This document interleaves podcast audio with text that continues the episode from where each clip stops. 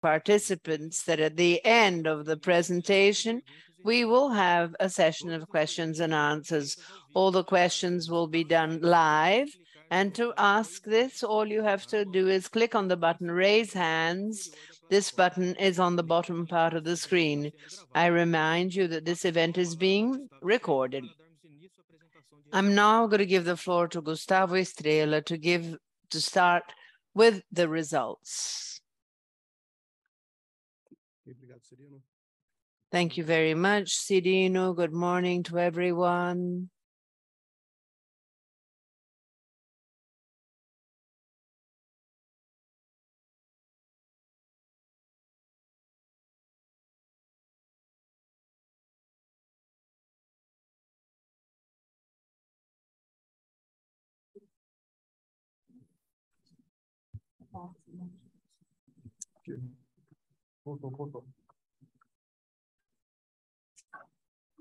Bem, vamos retomar aqui então, passando aqui para o slide 3.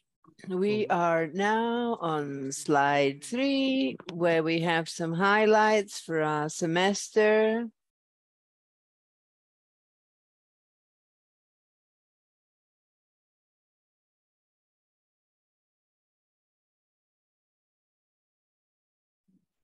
Só um minutinho, pessoal.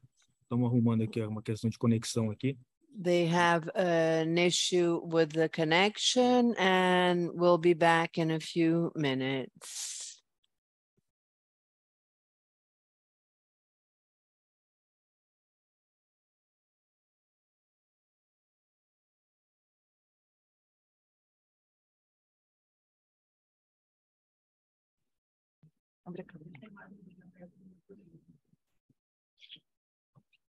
Vocês podem me ouvir? Ok. Bom, vamos retomar aqui então, começando aqui no, no slide número 3, alguns destaques aqui do nosso trimestre. O primeiro deles O primeiro deles é um. Só um minuto aqui, gente. O primeiro deles é um crescimento do EBITDA.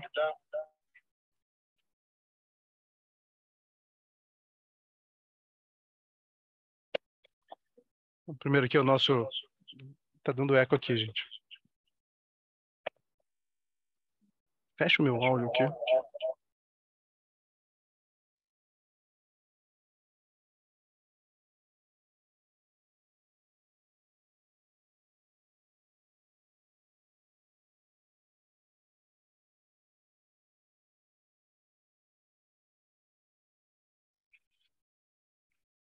Bom, vamos seguir aqui. Peço desculpas aí pelos problemas técnicos que a gente teve. Começando aqui então pelos nossos highlights. O EBITDA com um crescimento de 38,7%, atingindo 2 bilhões 848 milhões. O lucro com um crescimento de 12,1%, um lucro de 1 bilhão 263 milhões de reais. O CAPEX, mais uma vez, um CAPEX extremamente robusto, seguindo aqui a nossa a, a, nossa meta desse ano de atingir praticamente 5 bilhões de reais de investimentos e 21 bilhões nos próximos cinco anos. Então, entregamos aqui 1 bilhão 346 milhões de reais, com uma alta de 32%. A nossa dívida líquida atingiu 22,8 bilhões, é, alavancagem praticamente estável, um pouquinho acima de duas vezes, é, dívida EBITDA no nosso critério de covenants, Tivemos também um movimento importante na CPFL de transmissão, com o pré-pagamento das nossas dívidas em dólares, né, do, do BID e do AFD. Então, dívidas é, já é, repactuadas e, e, e, e, trocadas por dívidas é, nos padrões de CPFL, dívidas em reais. Tivemos também na CPFL de transmissão reajuste de 10% e 14% na RAP, atingindo 939 milhões de reais, no ciclo 2022-2023.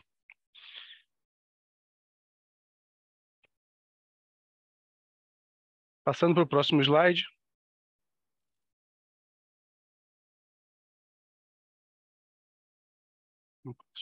Não estou passando.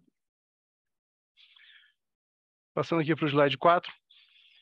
Temos alguns prêmios e reconhecimentos importantes ao longo desse trimestre. A CPFL Piratininga conquistou o prêmio Abrade de melhor distribuidora da região Sudeste e também de responsabilidade socioambiental. A CBFL Santa Cruz, pela terceira vez, venceu o prêmio Anel de Qualidade para empresas na, em categorias acima de 400 mil clientes, a, a principal categoria na região é, sudeste também a nível Brasil. A CPFL Energia também foi reconhecida no prêmio Econchan 2021-2022 com o nosso projeto CPFL nos hospitais.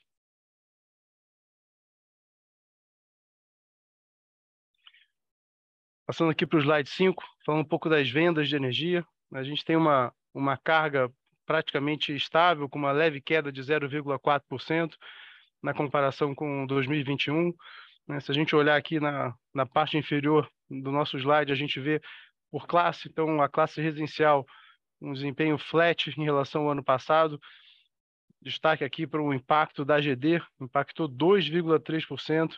Né? A gente vem sentindo um, um movimento muito forte de geração distribuída nas nossas áreas de concessão, afetando aqui basicamente a nossa classe residencial. A indústria, a indústria tem um sinal aqui de, de recuperação, com crescimento de 2%, é né, um crescimento importante. A gente vê algumas classes, aí algumas, alguns segmentos importantes, né, alimentos crescendo mais de 6%, borracha também, texto crescendo 4%. Então, dá aqui algum sinal de recuperação né, da indústria nos nossos mercados, com uma expectativa, diria, talvez um pouco mais positiva para o segundo semestre. Classe comercial, ela vem mantendo os sinais aqui de recuperação, né? vale lembrar o, a base de consumo muito baixa no ano passado em função da pandemia, mas é um outro trimestre com crescimento de dois dígitos, crescendo quase 12%. Né. E a classe outros, a gente tem aqui algum impacto de migração, mas também impacto grande de irrigação, em especial em função da hidrologia mais favorável em 2022. Passando aqui para o próximo slide, que na página 6, a gente tem aqui a nossa inadimplência, tem uma queda em relação a 2021, acho que aqui é uma, uma boa notícia, uma queda de 11,7%, mas fechamos em 1,06%, ainda acima das nossas médias históricas de 0,7%. Né? Todas as ações de controle de inadimplência da companhia continuam, né? negativações, inad... é, é, volume de cortes, etc., mas a gente, a gente entende que para uma redução né, ainda maior do que a que tivemos agora no segundo trimestre, a gente realmente depende de uma retomada mais forte de economia e aumento de massa de renda. Passando para o slide 7, falando um pouquinho aqui de perdas, a gente segue a nossa trajetória, diria bem recorrente de redução de perdas. Nós fechamos com 8,76% de perdas totais no grupo, vindo de 9,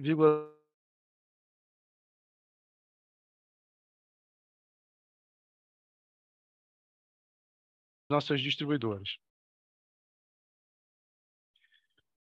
Passando aqui para a geração, a gente tem uma queda expressiva do PLD, o PLD cai 75%, e aqui é, reflexo direto da hidrologia, que levou o PLD para os níveis de piso né, ao longo aqui dos meses de 2022, então, uma queda expressiva.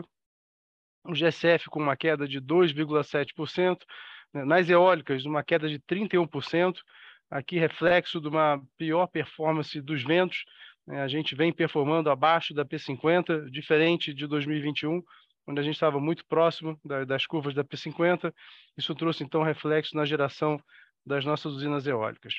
Em relação à disponibilidade, a gente praticamente estabilidade em relação a 2021. Passando aqui para os resultados, eu passo então a palavra para o PAN, para seguir aqui para falar dos resultados da companhia.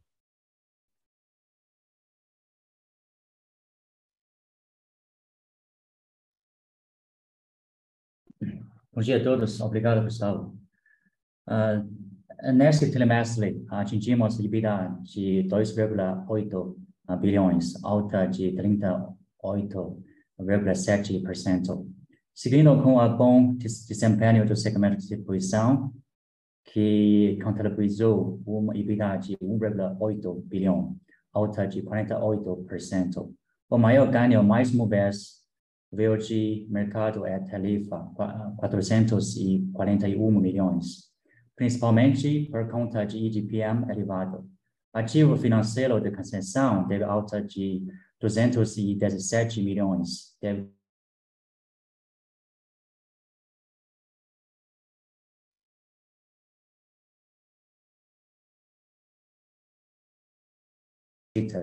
que deve ganho de 30 milhões sendo basicamente aluguel de postes que tem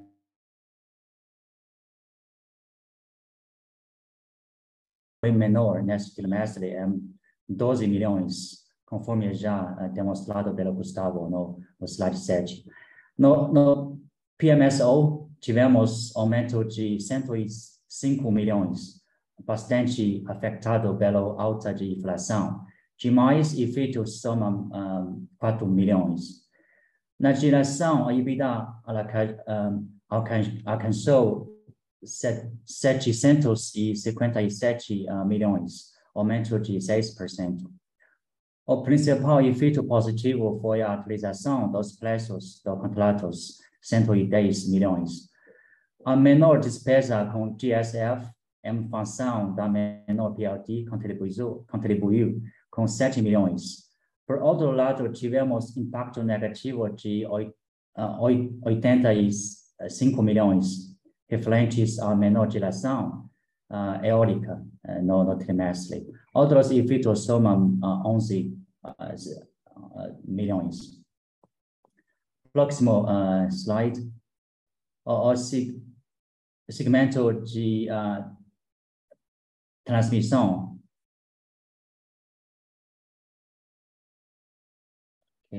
uh, também foi destaque do trimestre, com uma EBITDA de 202 milhões. Boa parte desse uh, montante se deve à consolidação uh, dos números do CPFL Transmissão, com 181 milhões, confirmando mais uma vez nossas expectativas em relação a essa aquisição. Os outros projetos de transmissão tiveram um impacto positivo de 7 milhões. O segmento de trading, serviços e uh, outros foi impactado principalmente por um uh, evento extraordinário do ano passado, reconhecimento do PISCOFIN sobre ICMS na CPFL Brasil, no valor de 45 milhões. Além disso, comercializadora deve variação de 4 milhões. É serviço, uma variação de uh, 12 uh, milhões. No slide seguinte, uh, mostramos uh, a performance do lucro líquido, que foi de uh, 1.263 milhões no período, um alto de 12,1% em relação ao mesmo trimestre do ano passado.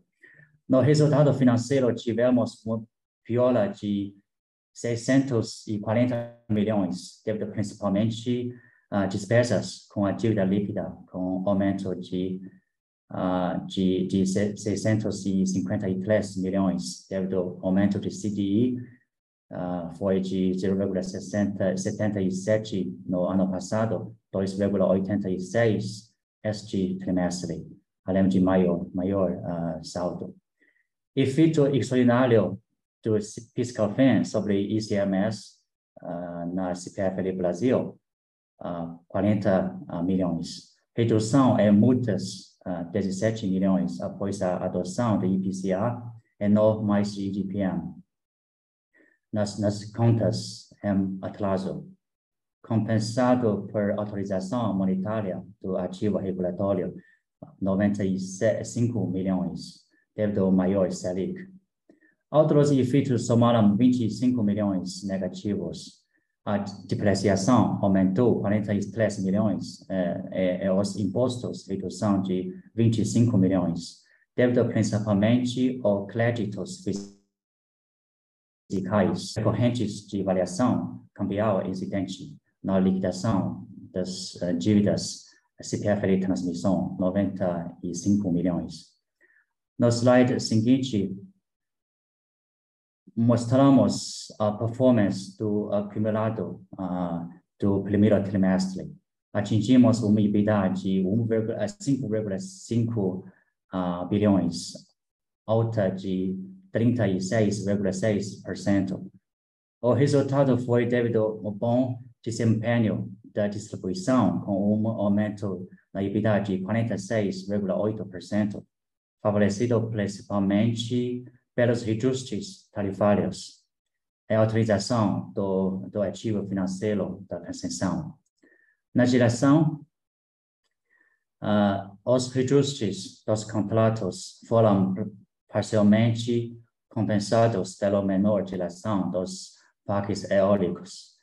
Na gráfico à direita, mostramos a performance do lucro líquido, que foi de 2,4 uh, bilhões no período, um aumento de uh, 16,2%. A alta do IPC, uh, EBITDA foi parcialmente compensado pela piora de 950 milhões no resultado financeiro, impactado pelo maior custo do, do, do dívida, e menores juros uh, e, e, multas. A depreciação aumentou uh, 90 milhões e os impostos uh, 94 milhões. O maior valor de impostos está relacionado na melhor uh, desempenho operacional da companhia, principalmente compensado por créditos tributários da CPFL Transmissão.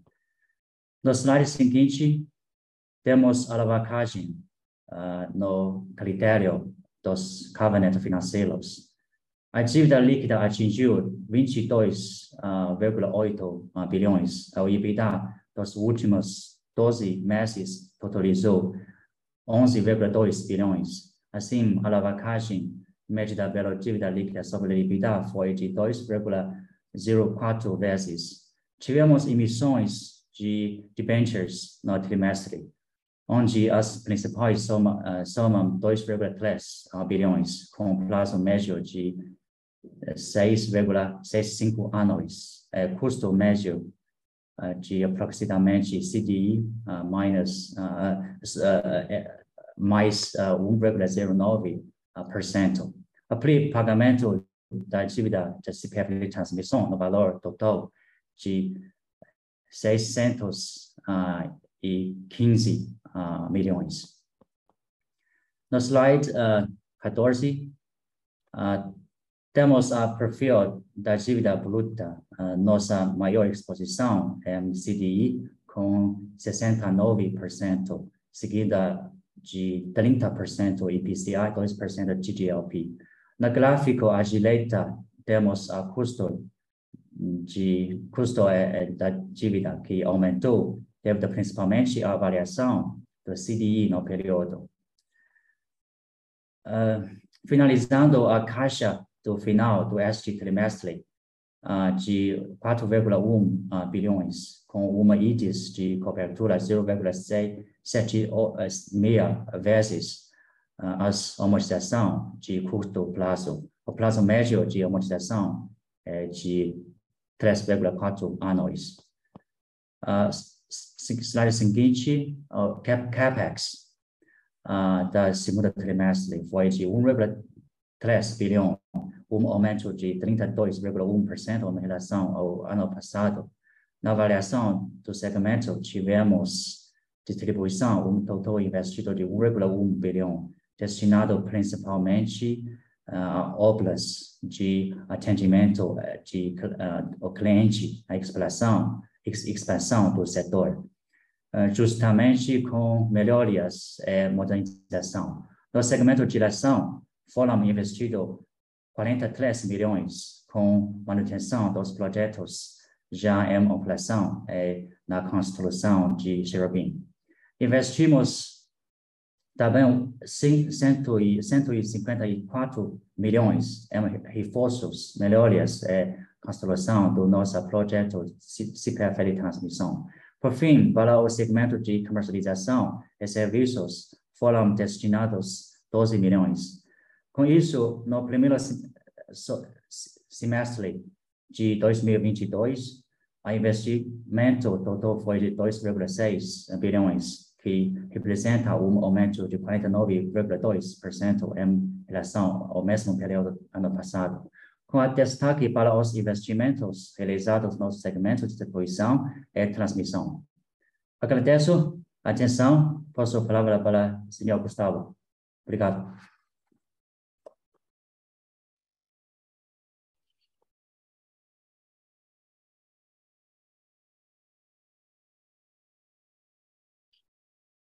Ok, obrigado, Pam. Bom, seguindo aqui então, a gente teve a conclusão do nosso programa de armazenamento de energia, é um projeto de P&D com 54 milhões de reais de investimentos. Né? Finalizamos aqui agora no, no mês de junho.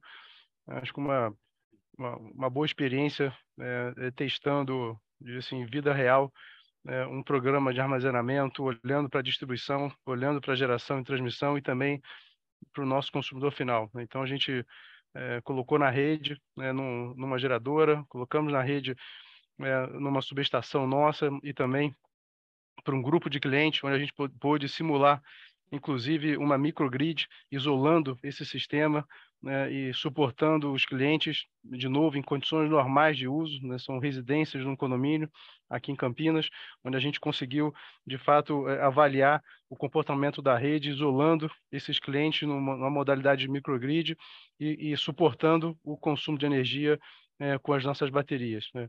Aqui, obviamente, testamos toda a parte operacional, né? ainda há um desafio em relação à viabilidade financeira, mas acho que foi uma, uma excelente experiência é, é, nossa aqui para o nosso time, imaginando que em algum momento a gente vai ter, é, de fato, baterias a custo competitivo para que a gente possa, é, de fato, ter uma aplicação real para elas. Bom, e com isso, senhores, a gente finaliza aqui a nossa apresentação.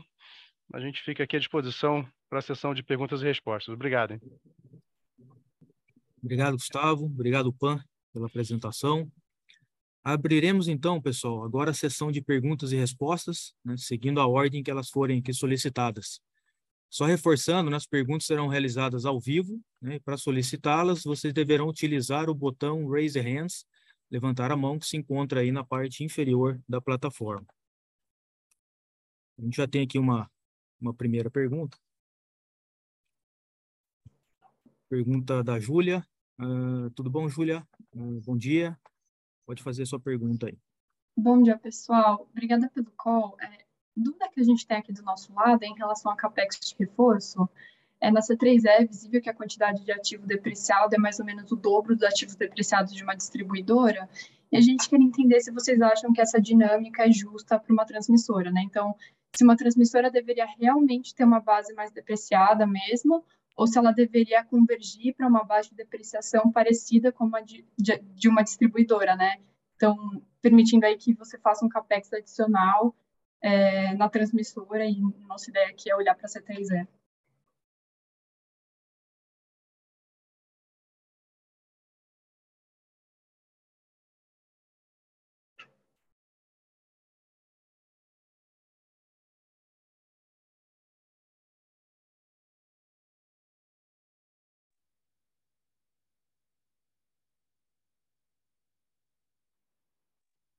Bom, bom dia, Júlia. É, obrigado pela pergunta. É, realmente, a base de depreciados de uma transmissora é bem diferente de uma distribuidora, mas são segmentos diferentes também e a, a, a dinâmica é diferente. Né? Então, a transmissora ela tem receitas autorizadas por períodos de anos, né? diferente da distribuidora, que você tem uma dinâmica de é, base de remuneração e gestão da própria distribuidora para execução daquela daquele parque de, de investimentos, a transmissora ela recebe autorizações para poder gerir o parque de, de ativos dela. Então, de fato, é, tem um, um, uma dinâmica bastante diferente da distribuidora. Mas é, a tendência de uma transmissora é a mesma da distribuidora, e tendo em vista a própria segurança de sistema e a atualização dos ativos, ela tem uma tendência também a ter menos ativos depreciados, ela tem que ter menos ativos depreciados na sua base de remuneração. Só que guardado essas proporções, é, como eu disse, ela tem receita autorizada, diferente da, da distribuição. Então, também, muitas, muitas vezes, essas autorizações dependem de reforços sistêmicos que têm que ser autorizados tanto por ONS quanto pela ANEL. Então, a dinâmica é um pouco diferente da distribuidora, por isso que muitas vezes você vê parques é, um pouco mais depreciados, o que não significa que são parques que não prestam bem o serviço, porque esses, esses, esses ativos passam por manutenção e vistas por ONS, pela própria ANEL, e eles só são autorizados na medida que a gente vai é, comunicando da necessidade. É, a, CE, a CE tinha um parque mais depreciado e a gente está, sim, é, fazendo planejamentos para fazer é, um ataque mais maciço nesses ativos depreciados aqui na CPFL Transmissão. Não sei se fui claro aí na minha, minha resposta. Não, foi super claro, André. Obrigada. Obrigado, André. Obrigado, Júlia. Só, só lembrando, para fazer perguntas aqui, é só clicar no botão Raise Hands, levantar a mão que está aí abaixo da plataforma.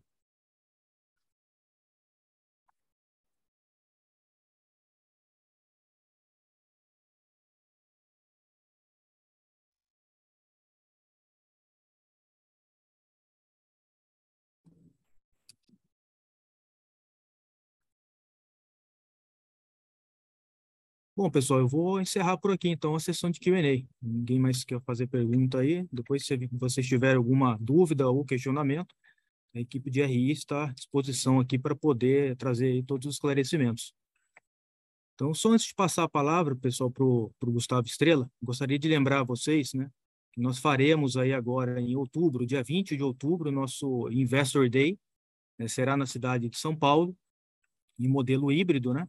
É, a gente já enviou o Save the Date essa semana e, obviamente, nas próximas semanas aqui a gente vai atualizando e trazendo novas, é, novas as novidades aí. Eu passo a palavra, então, ao Gustavo Estrela para as considerações finais e encerramento.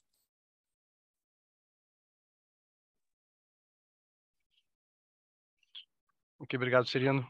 Bom, eu queria aqui, então, agradecer a, a todos pela participação no nosso call de resultados. Acho que como os resultados mostram Acho que é mais um trimestre que demonstra assim, a resiliência né, dos nossos resultados, né, com uma expectativa, eu diria, um pouco mais positiva né, de recuperação né, de economia, de aumento de massa de renda, onde a gente deve ter também reflexo dos resultados. A gente já começa a ver um pouco essa, essa tendência de recuperação para os próximos meses. Então, mais uma vez agradeço a todos e um bom dia.